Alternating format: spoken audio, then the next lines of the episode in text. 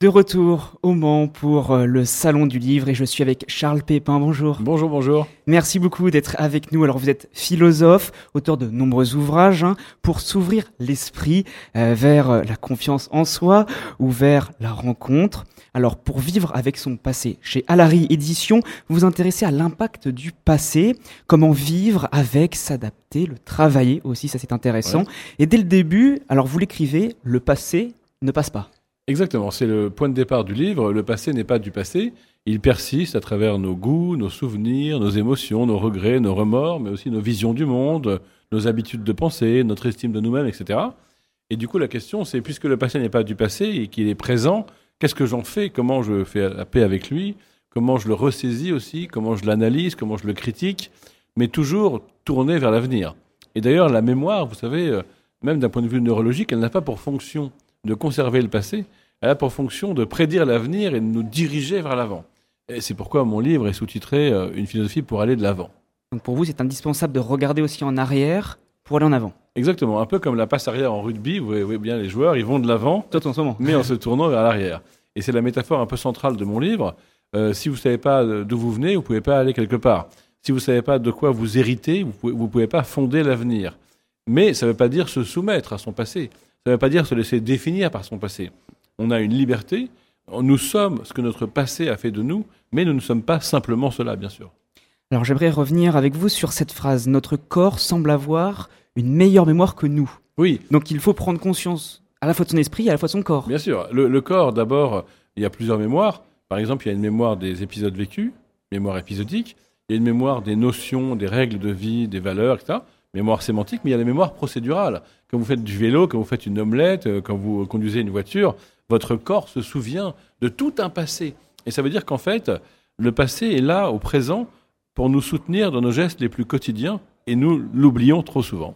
Donc il y a un vrai lien aussi avec le scientifique. Parce que vous, vous êtes philosophe, mais là, on, est vraiment aussi dans une recherche approfondie, scientifique, médicale même. Hein. Exactement. Je suis allé voir les, récentes, les découvertes les plus récentes des neurosciences sur ce que c'est qu'un souvenir, ce que c'est que la plasticité cérébrale, sur euh, comment on se souvient. Vous savez qu'à chaque fois qu'on se souvient dans le cerveau, on va chercher le souvenir dans la mémoire de long terme et on le retraite dans ce qui s'appelle la mémoire de travail, qui est une mémoire de court terme, et après on le renvoie dans la mémoire de long terme alors qu'il a été un peu, modifié. Et eh bien, quand on a compris ça, le fonctionnement du cerveau, on ne peut plus dire simplement bah, il faut accepter le passé parce que c'est du passé, puisqu'à chaque fois qu'on se souvient, on réécrit un peu l'histoire.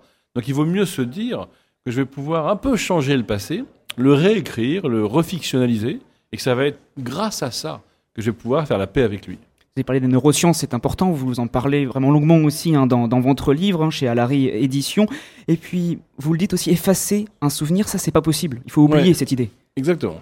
En fait, euh, euh, on pourrait effacer un souvenir si euh, le souvenir était comme une donnée localisée précisément, un peu comme un fichier sur un disque dur. Un souvenir, ça n'est pas du tout ça c'est presque spirituel. Il y a plein de, il, y a, une trace matérielle, mais on peut pas, on peut pas effacer un mauvais souvenir. En revanche, je montre dans le livre que si on a des mauvais souvenirs, on peut mieux vivre avec, notamment en les diluant et en se faisant des bons souvenirs, en emmagasinant de nouveaux souvenirs heureux qui vont comme faire de l'ombre aux mauvais souvenirs, leur prendre de la place. Et j'explique dans le livre qu'il y a une méthode pour ça. Charles Pépin, j'aimerais revenir avec vous sur l'auto-persuasion. C'est quelque chose que je pratique aussi au quotidien, c'est très intéressant. Euh, et justement, quelle force ça peut avoir et est-ce que c'est utile aussi pour son passé? Alors, euh, euh, je ne vois pas exactement ce que vous voulez dire. L'auto-persuasion, c'est plutôt quelque chose que moi je combats. Parce que je pense qu'il faut accueillir les choses comme elles sont et ça ne sert à rien de se persuader si les choses sont différentes.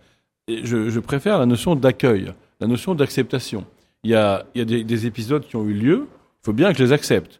Mais en revanche, ces épisodes qui ont eu lieu, ils ont laissé en moi, dans mon cerveau, dans mon inconscient, dans ma mémoire implicite, des traces qui sont parfois douloureuses. Et ces traces, comme elles sont là, on peut les retravailler. Concrètement, on peut retravailler une émotion négative, insupportable, associée à un mauvais souvenir. On va garder le mauvais souvenir, mais on ne va pas garder l'émotion. De même, on peut retravailler une règle de vie implicite. Par exemple, vous avez été harcelé au lycée, et c'est un mauvais souvenir, il faut, il, faut, il faut vivre avec. Mais en revanche, il n'y a pas de raison de vivre avec l'idée que dès que vous allez prendre la parole en réunion dans votre boîte, vous allez vous faire humilier. Et pourtant, c'est cette règle de vie implicite que vous avez inférée des épisodes vécus, et souvent sans même le savoir. Du coup, ce qu'on peut faire, la vie s'en charge, parfois une thérapie, parfois un, livre le permet, eh bien, c'est se dire, ok, j'ai vécu ça, mais il n'y a pas de raison d'en tirer ça comme leçon de vie. Et il y a quelque chose aussi de très intéressant sur le jugement de soi, parce que justement, le jugement de soi, ça peut aussi être lié, comme vous le dites, aussi à l'enfance, il y a des événements Bien sûr, traumatiques. tout à fait. Alors vous revenez, hein, page 39, sur ça, sur l'impact du jugement de soi. Qu'est-ce que vous voulez qu'on comprenne aussi de ça, et comment on peut le travailler Alors aussi ça, c'est vraiment une bonne, une bonne question. C'est que ce qui nous empêche de vivre, ce n'est pas les mauvais souvenirs. On en a tous. C'est qu'on a inféré de ces mauvais épisodes de vie euh, une image de soi négative, une estime de soi négative, l'idée qu'on est indigne d'être aimé, l'idée qu'il ne faut pas, pas, pas prendre la lumière, qu'il faut rester dans l'ombre. Eh bien ça, dans le cerveau, c'est ce qui s'appelle la mémoire sémantique implicite.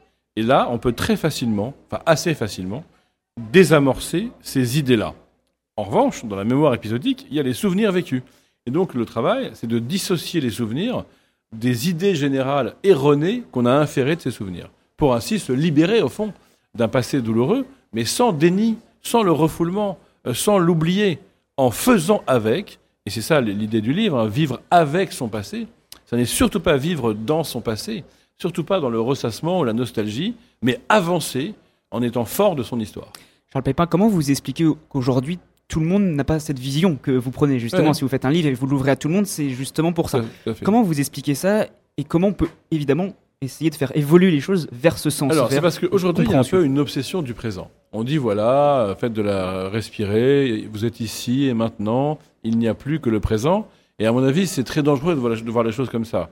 Un être humain, c'est quelqu'un qui a conscience du passé, qui sait ce dont il hérite, comment le passé le travaille, même au point de vue de la nation aussi, et aussi qui va de l'avant.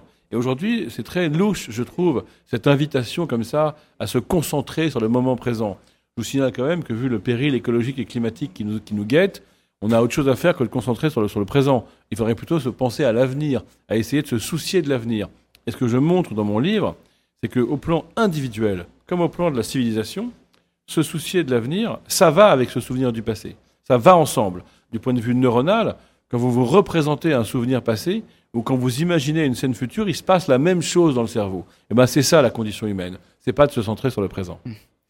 Charles Pépin, j'aimerais aussi que nos auditeurs, et peut-être futurs lecteurs ou lecteurs tout court, prennent conscience de l'expérience ours blanc. Qu'est-ce que c'est Ah oui, alors c'est c'est une phrase de Dostoïevski qui a ensuite été l'occasion d'études en psychologie, qui dit essayez de ne pas penser à un ours blanc et vous verrez bien que le satané animal s'imprimera sur vos paupières. Ben c'est pareil. Si vous avez des mauvais souvenirs et que vous essayez d'éviter les mauvais souvenirs, ils vont revenir.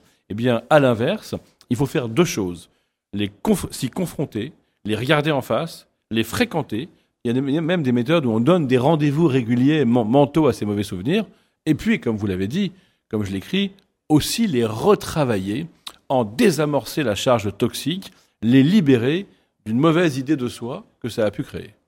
Dans votre livre Vivre avec son passé, hein, Charles Pépin, vous donnez pas mal d'exemples aussi, c'est important. Vous citez même des footballeurs, Zlatan Ibrahimovic par exemple, Un philosophe important, Zlatan. parce que lui, dans sa carrière, il y a une place extrêmement importante de son passé. Oui, euh, dans, dans tous les grands gestes de sportifs, là j'analyse un but de Zlatan qui est la, la- une aile de pigeon retournée, on voit tout un passé qui se ramasse dans le présent, un passé d'expérience, d'entraînement, mais aussi un passé de vie, de vécu, mais aussi évidemment euh, les valeurs qui sont euh, avec. Et ce que je montre, c'est que ce but incroyable de Zlatan, il ne pourrait pas le marquer s'il n'avait pas tout son passé d'entraînement, des millions d'heures au foot et en, taekwondo, mais c'est aussi que ça lui ressemble, ça lui correspond. C'est un but anticonformiste, singulier, audacieux. Et donc voilà, c'est Zlatan qui dit dans son autobiographie, euh, on peut sortir de Rosengard, c'est la banlieue difficile dans laquelle il a grandi, mais Rosengard ne sortira jamais de vous. Sous-entendu, il faut faire avec son passé, faire avec son histoire et avancer riche de cette histoire. Alors vous, euh, qui n'est pas forcément football, justement, ce fameux but il vous a marqué, et c'est ça qui a fait que ça, c'est un exemple dans votre livre, Charles Pépin. Merci beaucoup pour vos réponses. Merci beaucoup. On vous retrouve donc aux éditions Alary pour euh, votre livre. C'est en librairie. Merci beaucoup.